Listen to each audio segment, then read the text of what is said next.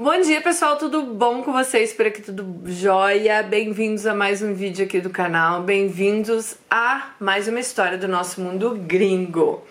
Bom, tô aqui prontíssima para ler a história de hoje, a letra é bem pequenininha, então vou ter meu óculos que eu não sou obrigada, né? E vamos lá, se você tá chegando agora no canal, se inscreva. Se já está inscrito e perdeu as histórias antigas, aqui embaixo no box de informação tem a nossa playlist do Mundo Gringo. Vai lá, assista nossas histórias e não esqueça de deixar seu comentário, que é muito importante para as nossas Alices. Vamos à história de hoje. Dani, me chamo Alice, tenho 37 anos, sou de Goiás. Todos os nomes dessa história já estão trocados. Ela me conheceu através do canal da nossa amiga Dani Bogione, do canal Sobrevivendo na Turquia, que se você não conhece, vale muito a pena você ir lá conhecer agora, tá? Bom, ela disse que depois que me conheceu, não parou mais de ouvir as histórias. É... Nem sempre eu posso te ver, mas eu te coloco em algum lugar e vou fazer meus, meus afazeres de casa e fico ouvindo as histórias. Te acompanho também no grupo do Facebook e no Instagram. Então, se você não me acompanha no Instagram, arroba Dani Delanos, e no Facebook, temos um grupo que é o Mundo Gringo Oficial, somente para mulheres, tá, gente? Não é que a gente é feminista, nada disso, não. É porque lá as meninas se sentem mais à vontade para contar os problemas delas. Bom, Dani, te admiro muito. Depois de ouvir tantas histórias, resolvi também compartilhar a minha, que não é muito diferente das muitas que eu já ouvi no canal. Tenho apenas um irmão, dois anos mais velho que eu. Minha infância foi muito difícil, sou de uma família humilde. Meu pai sempre trabalhou em fazenda como caseiro e minha mãe como dona de casa. Embora não tivéssemos muitas condições financeiras, meu pai nunca nos deixou faltar nada na medida do possível. Sempre tivemos muita fartura de comida, graças a Deus. Mas roupas e sapatos, essas coisas, a gente não tinha nada. Comprávamos roupas uma, roupa uma vez por ano no Natal. Morávamos na fazenda e, e era sempre muito difícil. A escola era longe, a gente andava quilômetros até chegar na escola. Pensa na dificuldade. A escola era na zona rural, precária, saíamos cedo e chegávamos lá pelas duas da tarde, em casa, sem comer nada. Na escola não tinha lanche, às vezes nem água. Mas éramos felizes, tive uma infância boa. Minha mãe foi e ainda é a melhor mãe do mundo. Meu pai também. Um ótimo pai, mas um péssimo marido. Mulherengo, teve um período que ele bebia demais, ficava agressivo com a minha mãe, já chegou até a agredi-la fisicamente e verbalmente. Um homem bruto e ignorante que foi criado assim. Claro que nada justifica o comportamento dele, mas ele foi criado em outros tempos. Minha mãe, muito humilde, sempre aceitava tudo calada. As agressões e as, as amantes né, dele. Foi um período difícil.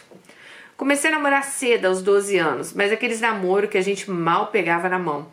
Eu sempre fui muito namoradeira. Quando eu tinha 16 anos, nos mudamos de cidade.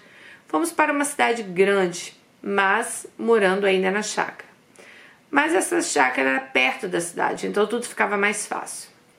Comecei a estudar no período da noite.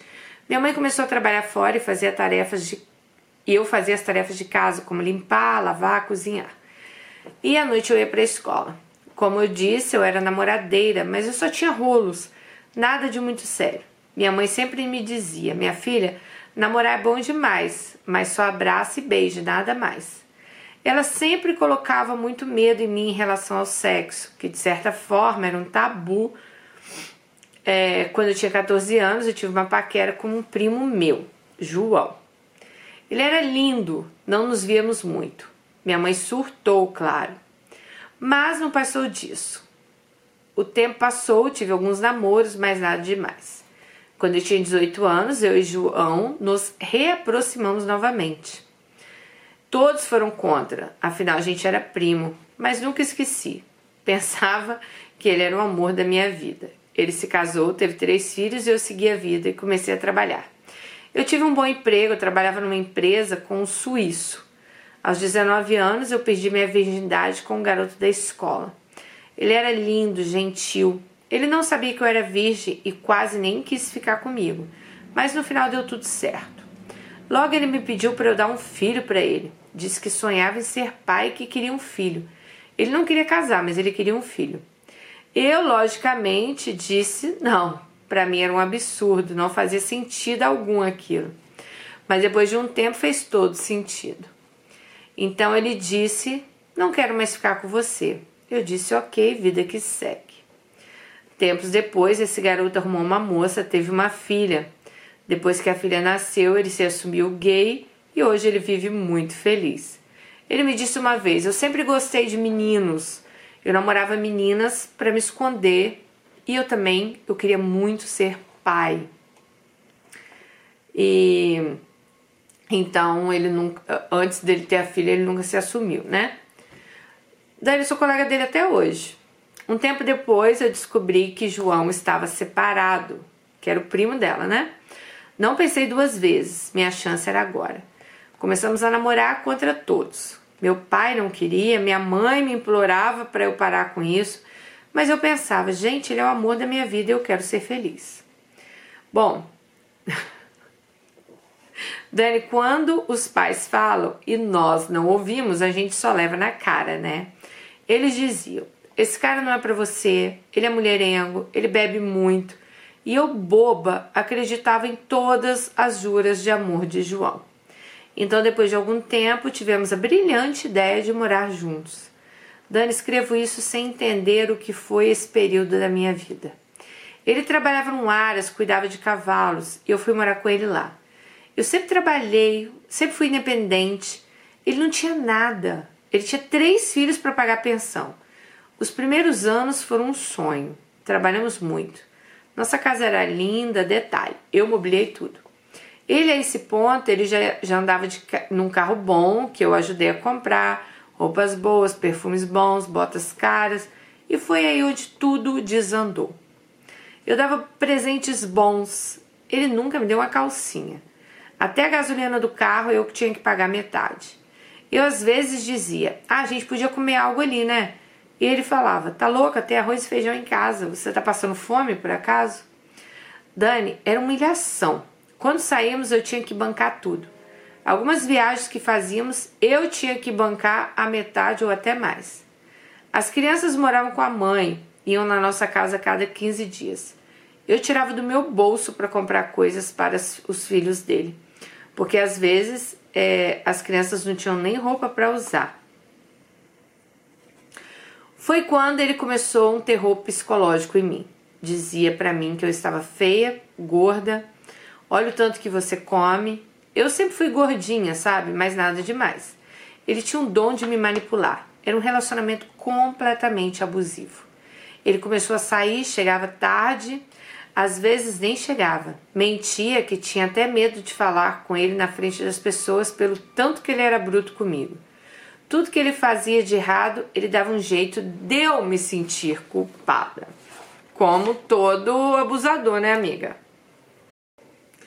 Bom, então, gente, ele era tão abusador que ele fazia ela sentir que sempre ela que tinha culpa, tá? Ela tinha medo de falar com ele na frente das pessoas, de tão grosso e bruto que ele era com ela. Olha que, que loucura. Ai, meninas, e eu ainda pedia desculpas a ele me julguem. Mas ele me manipulava tanto, ele me batia, me deixava toda roxa e eu tinha que pedir desculpas porque, segundo ele, eu apanhei porque a culpa era minha. Se ele quebrasse um copo ou algo assim, eu podia não estar nem em casa, mas a culpa era minha. Ele controlava minhas roupas, só usava o que ele queria. Ele dizia que tinha vergonha de sair comigo, dizia meu cabelo era horrível, você é horrível. E Bom, ela disse que era horrível, era, era, era terrível que ela passava. Ela tinha um cabelo longo, loiro, liso, e ele dizia que eu parecia o Naruto, aquele. Ah, Naruto eu acho que é um desenho, né? Eu não, eu não, não, não lembro. Se eu lembrar, eu deixo uma foto aqui pra vocês. Bom, eu não podia nem escolher o jeito que eu ia usar meu cabelo e nem minhas roupas. Até a cor do batom tinha que agradar ele. Minha vida era um tormento.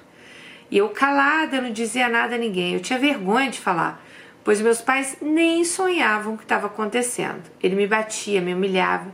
Tinha inúmeras amantes. Ele dizia: Olha, você tem que ficar comigo porque você é feia, você é gorda, ninguém vai te querer. Minha autoestima lá embaixo. Aliás, nem existia. Hoje eu relembro isso e penso: Meu Deus, o que será que eu pensava da vida nessa época? Eu não consigo nem imaginar essa época da minha vida. Teve uma vez que voltando da casa da mãe dele, ele bêbado, dirigindo em alta velocidade, eu pedi para ele devagar. Ele parou o carro, desceu, abriu minha porta, me puxou, me bateu e me deixou lá no meio da rua. E eu fui para casa a pé, porque eu pensei, a culpa é minha, né? Tinha umas pessoas no ponto de ônibus e disseram: chama a polícia. A gente fala para a polícia que a gente viu e eu tonta dizendo que não, que ele era bom, que ele só fez isso porque eu tinha tirado ele do sério. Eu já estava acostumada a ouvir isso. A culpa é sua, você me provoca. Eu realmente pensava que se ele me deixasse, nunca mais arrumaria ninguém. Foram mais de cinco anos de humilhação e agressão. Eu não conseguia sair, eu amava. Isso na minha cabeça. É, é, gente, ela estava no relacionamento abusivo, né? A gente já conhece essa história, né? Bom, ela falou assim que eles tinham um terreno, tinham comprado um terreno juntos, né? E ela queria fazer esse casamento dar certo de qualquer jeito. Todas as vezes que ele me batia, depois vinha como se nada tivesse acontecido, falando que me amava, que não queria me perder, essas baboseiras. Mas aos poucos eu fui começando a cair na real. Uma certa vez, meu pai tinha tido um acidente, fez uma cirurgia e fui dormir com ele no hospital. Saí do trabalho cansado e fui para o hospital. Passei a noite lá e ele me atormentando, me ligando, ele bêbado, me ameaçando. Ai, gente, aquilo foi tão humilhante. E eu lá com meu pai. Era dezembro, meu pai já estava em casa e fui no fim de semana para casa deles ajudar minha mãe, pois meu pai precisava de cuidados. Ele não foi. Passou a noite na farra com mulheres, bebendo, chegou no domingo, lá na casa dos meus pais, bêbado, me xingando. Foi quando meu pai me disse: É isso que você quer para sua vida? Você é linda, trabalhadora, uma pessoa incrível. Sai fora desse cara, minha filha. Sai fora desse lixo. Ele me disse: Já errei demais na minha vida principalmente com a sua mãe, mas hoje eu mudei. Eu quis mudar e eu quero mudar ainda mais. E realmente ele era um caso de superação. O próprio pai falando isso para ela, né? Pensei muito no que meu pai disse, então fui, não fui em casa mais, nem mesmo pegar minhas coisas. Passou uns dias, era véspera de Natal, ele foi lá na minha mãe implorando, chorando, fazendo juras de amor, de mudanças, mas me mantive firme. Bom, em janeiro, quando eu voltei na minha casa, mais de um mês depois, peguei minhas coisas, aluguei uma casa e fui viver minha vida. Era difícil, eu não sei como, mas eu era louca, independente, eu era dependente dele. Eu não dependia dele para nada, financeiramente, nada disso, mas psicologicamente sim. Já tinha seis meses que a gente estava separado e eu não tinha ninguém. É, eu nem saía de casa, era do trabalho para casa dos meus pais. Adivinha quem um dia aparece na minha porta? Ele mesmo, o João, querendo voltar, disse que estava arrependido, que eu era a mulher da vida dele, botei ele para correr, mas eu não parava de pensar nele. Ele me procurou novamente e aceitei a voltar com ele. Ai, gente, quando eu leio essas partes, me dá vontade de Vesti minha roupa de palhaça e fui eu com o embuste. Meus pais ficaram decepcionados, chocados, desapontados. Fui, mas já era estranho. Eu me senti uma estranha naquela casa. Ficamos 20 dias juntos e separamos. Ele disse que não me queria mais e que tinha outra pessoa. Sim, gente, assim mesmo. Ele disse que tinha outra. Eu chorei, disse a ele que ele não podia fazer isso comigo. Meninas, eu implorei para ele não me deixar, mas ele me deixou. Ele só quis voltar comigo para mais uma vez fuder com a minha vida, né? Bom, saí novamente de casa com a cara do tamanho do mundo de tanta vergonha. Comecei a seguir a vida, mal saía de casa novamente. A vergonha nem me deixava. Vira e mexe, ele ia na minha casa e eu deixava ele dormir lá com. Ai, vocês me deixam nervosa. Eu deixava ele lá dormir comigo. Isso, claro, escondido dos meus pais, ou melhor, escondido de todo mundo. Quando ele ia embora, eu chorava, tomava banho, me sentia suja, mas ainda assim eu aceitava toda aquela situação. Ele fudeu tanto meu psicológico que eu acreditava que eu não era capaz de viver sem ele. Comecei a orar e pedir ajuda a Deus, pedir a Deus para me dar força para tirar aquele homem da minha vida, que me desse uma luz. Eu tinha que me livrar dele. Pensava o que, que eu estava fazendo da minha vida, mas eu não conseguia dizer não. Então, aos poucos, eu fui conseguindo ter forças. Eu já falava não, já não deixava mais ele entrar na minha casa. Dani, você lembra que eu disse que eu trabalhava para um suíço, né? Pois é. Ele era casado com uma brasileira, amiga minha de infância. Esse suíço às vezes recebia amigos suíços na casa dele para as férias. E uma certa vez foi um amigo dele lá. Vou dar o nome dele de Bruno. Meu chefe me disse: Alice, esse é meu amigo e é para casar. Homem bom. E eu ainda era casada com embuste nessa época. Deus me livre, eu pensava, eu estou muito bem com meu amor. Isso era 2011. 2012, esse homem voltou ao Brasil em maio e eu já estava separada novamente. Não, eu já estava separada. E novamente meu chefe disse: Alice, sua chance, hein? Esse aqui é um homem pra casar. Fizeram uma festa de despedida para Bruno e eu me convidei. Ah, eles me convidaram e eu não fui. Então foi quando voltei com o traste que fiquei lá 20 dias e nos separamos. Em setembro, Bruno voltou ao Brasil para um casamento da prima da esposa do meu chefe, que era também muito amiga dele. Fui convidada e pensei em não ir. Eu estava triste, com vergonha. Meus amigos de trabalho me apoiaram. E eu trabalhava para eles há 11 anos, então eu era quase da família, né? Foi quando novamente meu chefe disse: Alice, última vez que eu vou falar, hein? Bruno está lá em casa, vamos para um casamento. Você não quer ir com a gente? Então pensei, vou. Saí do trabalho, passei no centro da cidade, comprei um vestido, uma sandália. No outro dia pedi minha amiga, marquei salão e resolvi ir no tal do casamento. O casamento foi dia 7 de setembro de 2012, uma sexta-feira. Fiz cabelo, unha, maquiagem, estava disposta a seguir o conselho do meu chefe e conquistar o tal do Bruno. Ele sempre muito gentil com todos, sempre aparecia na empresa para dar um oi, e lá fui eu. Chegando no salão, vi meu irmão, ele era padrinho. Ele disse: Nossa, que bom que você veio, você está linda. Vi Bruno e o cumprimentei. Ele estava sentado um pouco à minha frente, com alguns conhecidos. Naquela hora, desisti. Pensei: ai, não, isso nunca vai dar certo. Foi quando a moça que estava sentada perto dele se levantou, passou perto de mim e sorriu. Não pensei duas vezes, me levantei e sentei ao lado de Bruno. Ele sorriu, mas não disse nada. Bom, nem podia, né? Ele mal falava duas palavras em português. Mas mesmo assim, passamos o tempo todo juntos na cerimônia, no jantar. Ele muito tímido, bem na dele. Percebi o interesse, sabia quando. Sabe quando um cara quer te dar um mole? A festa estava ótima, bombando.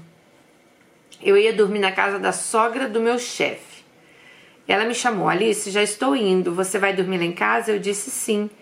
Eu não podia perder a carona. Então ele disse para o meu chefe: diz para ela ficar que depois eu deixo ela na casa dela. Então minha amiga disse: dorme lá em casa, damos um jeito. Amanhã vamos na minha mãe pegar alguma coisa de suas roupas. Eu disse: ok. Foi quando ele me deu um beijo, um selinho. Fiquei desconcertada. Nossa, tinha tanto tempo que eu não paquerava que eu nem sabia mais o que era aquilo. Chegamos em casa, já era 5 da manhã. Tomei banho, minha amiga me deu um pijama e disse: Você vai dormir aqui nesse quarto. Era o quarto da filha dela. Ela então me levou. É, ele então me levou para o quarto dele e ficamos usando o Google Tradutor para conversar. Olha, a gente não fez nada. Gente ficou lá sentados juntos, é, olhando para a cara do outro, tentando se comunicar através do Google Tradutor, né? Passamos o final de semana juntos. No domingo à noite fui para casa. Eu estava me sentindo leve. Sabe, eu estava igual uma adolescente. Cheguei em casa, tomei um banho e fui para a cama. Quando ouvi alguém bater no portão, era um embuste. Me levantei rápido, abri o portão e perguntei o que, que ele queria. Ele disse: Vim dormir com você. Eu disse: Pois pode dar meia volta e nunca mais aparece aqui na minha casa ou vou chamar a polícia. Ele nem acreditou e entrou. Aquele fim de semana tinha sido tão bom, tão mágico, que eu não queria estragar nada. Bom, ele entrou, quis me agarrar, liguei e chamei a polícia. Foi quando ele viu que eu estava falando a verdade e foi embora. Na semana, fui trabalhar. Bruno apareceu lá no escritório na hora do almoço, lembrando que nunca tínhamos tido nada íntimo. No final de semana seria o chá de bebê da minha cunhada. Convidei ele para ir e ele foi. Ele conheceu meus pais. Foi um fim de semana perfeito, mas era só uma paquera. Ele ia embora em duas semanas. E tudo isso ia acabar, mas mesmo assim eu queria aproveitar aquele tempo. Embora a nossa comunicação fosse complicada, ele era muito gentil. Aproveitamos cada minuto daquelas duas semanas seguintes e ele iria para Goiânia assistir um jogo da seleção brasileira. Deve ter sido durante a Copa isso.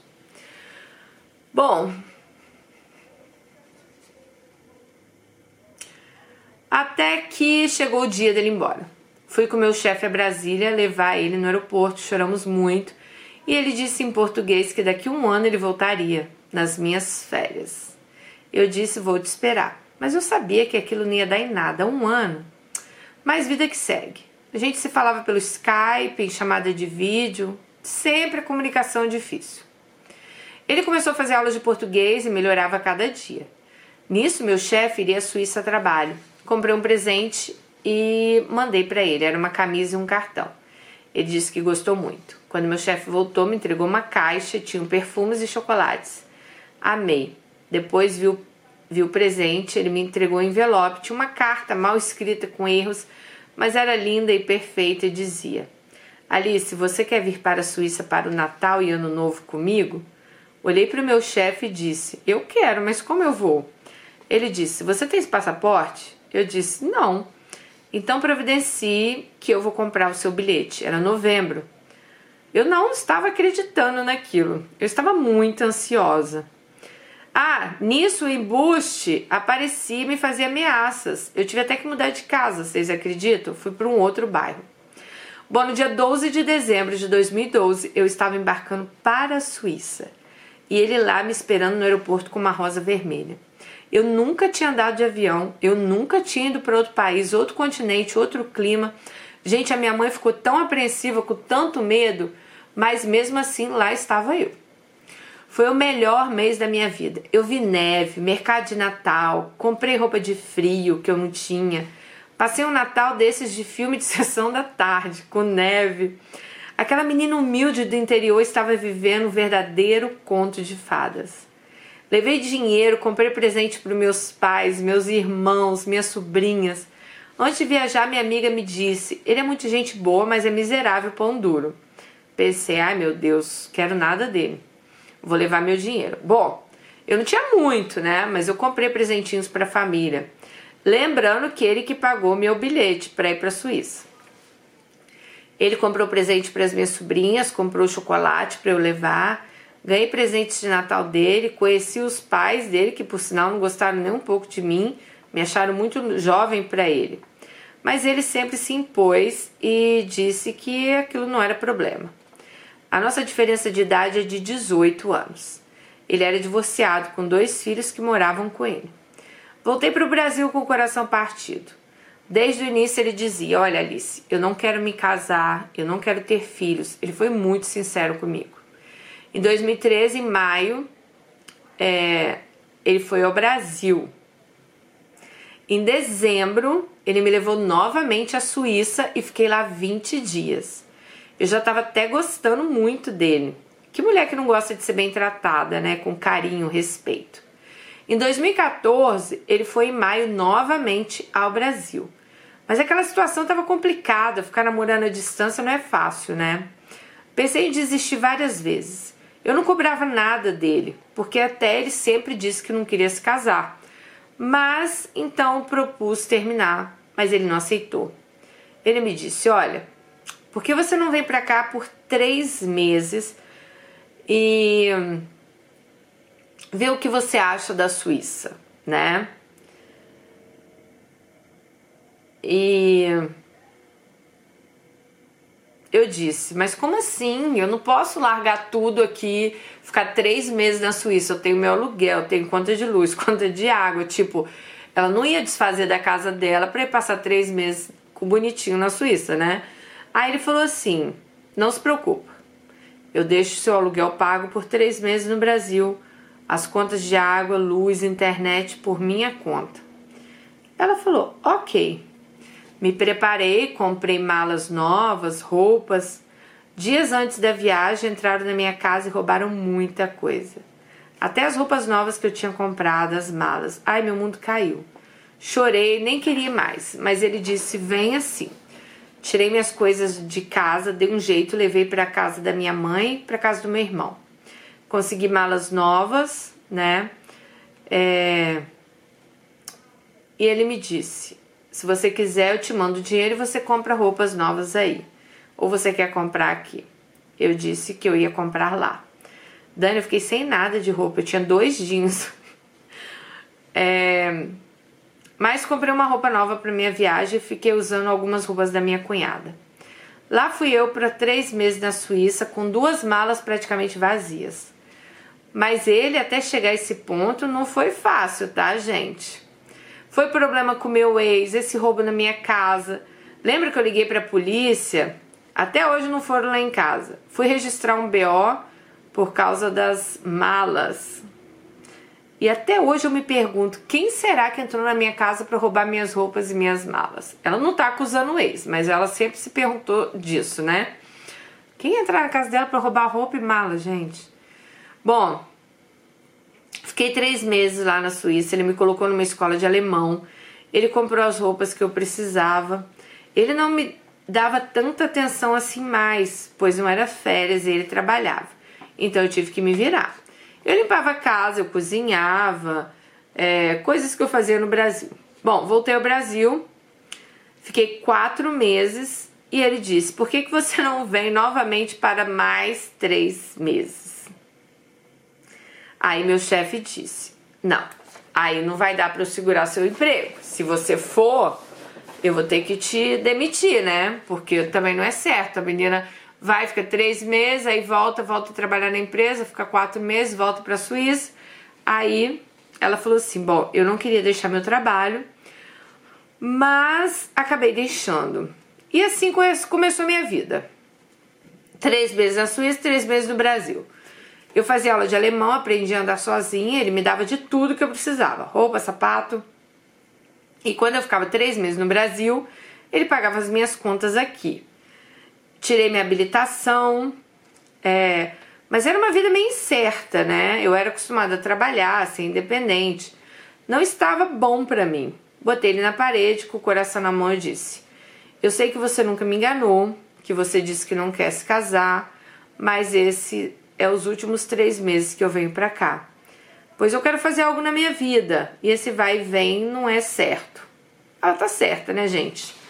Porque o cara podia ser lá bonzinho, maravilhoso, mas ela ia ficar três meses na Suíça, três meses no Brasil.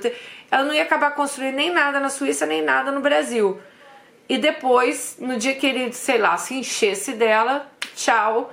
E ela que ia terminar na pior, né? Porque ela ia ter que voltar pro Brasil com a mão na frente e outra atrás, procurar um trabalho, isso tudo. Bom, isso era 2017. Eu voltaria para o Brasil em março. Eu estava decidida a não voltar mais para a Suíça. No meu último final de semana, a gente foi à Alemanha. Chegando no domingo em casa, estava frio, mas eu lembro que tinha um sol. Fomos para a varanda, ele pegou uma garrafa de champanhe. Não estranhei, porque era normal, ele sempre fazia isso. Foi quando então ele me deu um anel e me pediu em casamento. Oh, meu Deus, eu não esperava nunca aquilo. Foi um dia muito especial. Eu disse sim. Eu jamais esperava isso. Anel de noivado. Gente, eu tava nas nuvens. Eu voltei ao Brasil, dei entrada nos documentos para o casamento, marquei ir no consulado, mas era tudo muito demorado. Bom, eu precisaria de três meses para o meu visto de casamento chegar. Quando chegou, ele comprou uma passagem e foi ao Brasil. Ele ficou um mês comigo é... e com a minha família. É importante dizer que quando eu comecei a 23, três meses, quando ele vinha ao Brasil, ele ia para a chácara para casa dos meus pais, porque eu morava com eles de certa forma. Como eu disse no início, gente, eu sou de família simples e eu sempre deixei isso bem claro para ele.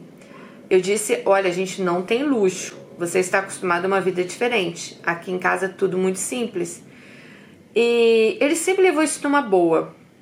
Bom, no dia 23 de março de 2018, nós nos casamos. Veio somente uma amiga do Brasil. Meus pais não quiseram vir e eu entendi eles. Mas Dani e meninas, até chegar meu casamento foram cinco anos e não foi fácil. Passei por muita coisa com ele. Eu ainda passei muita raiva com meu ex.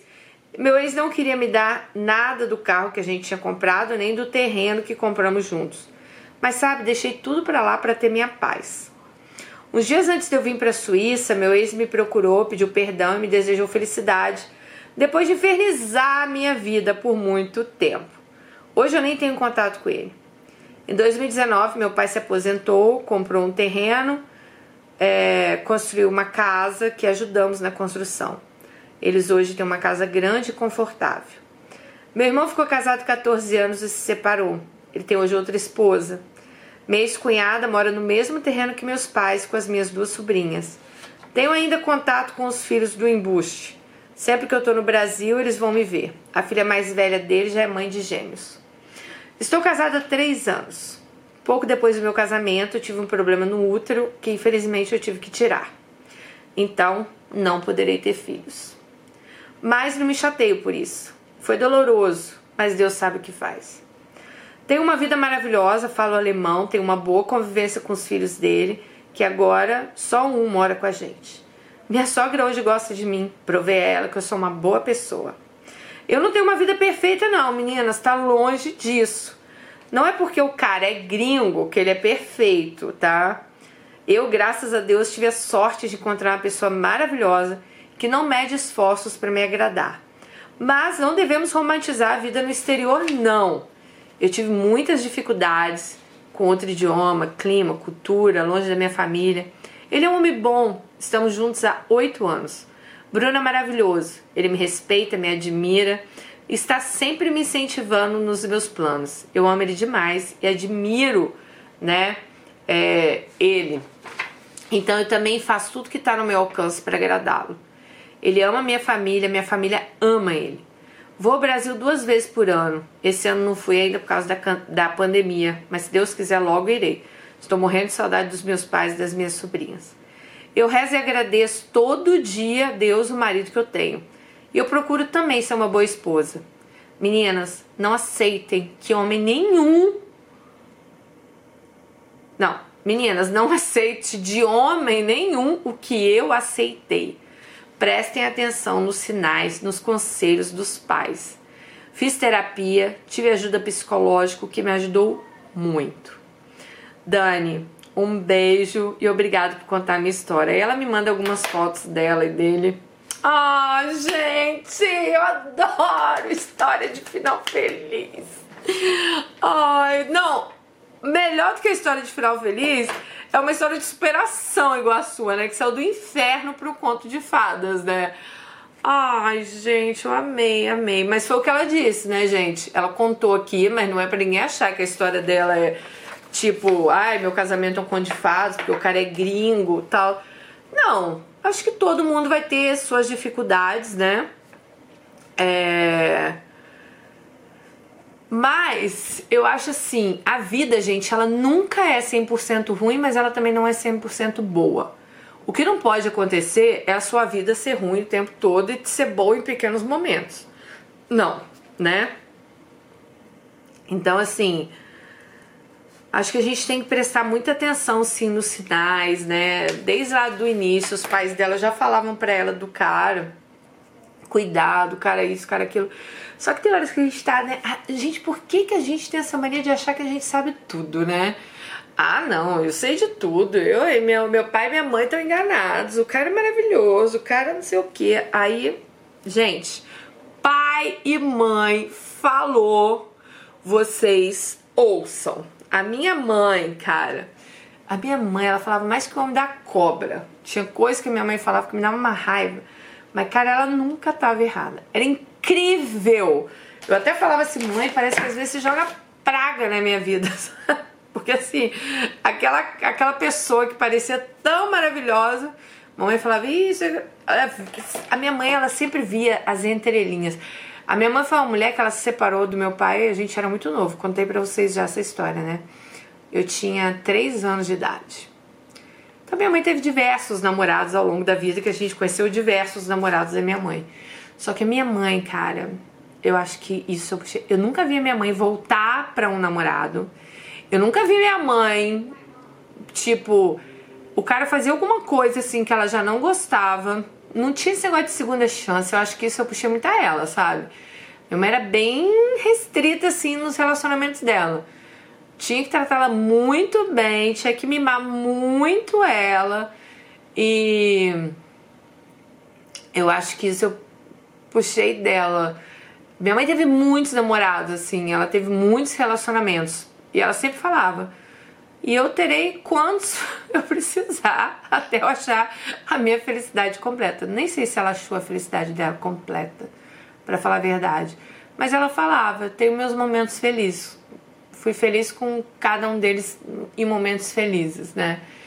E eu nunca vi assim a minha mãe. Eu só acho que eu lembro de uma vez que a minha mãe brigou com um cara que ela morava. É, ele deu uns gritos assim com ela, mas eu lembro que logo depois também minha mãe separou dele. A gente estava passando férias na casa dela, assim.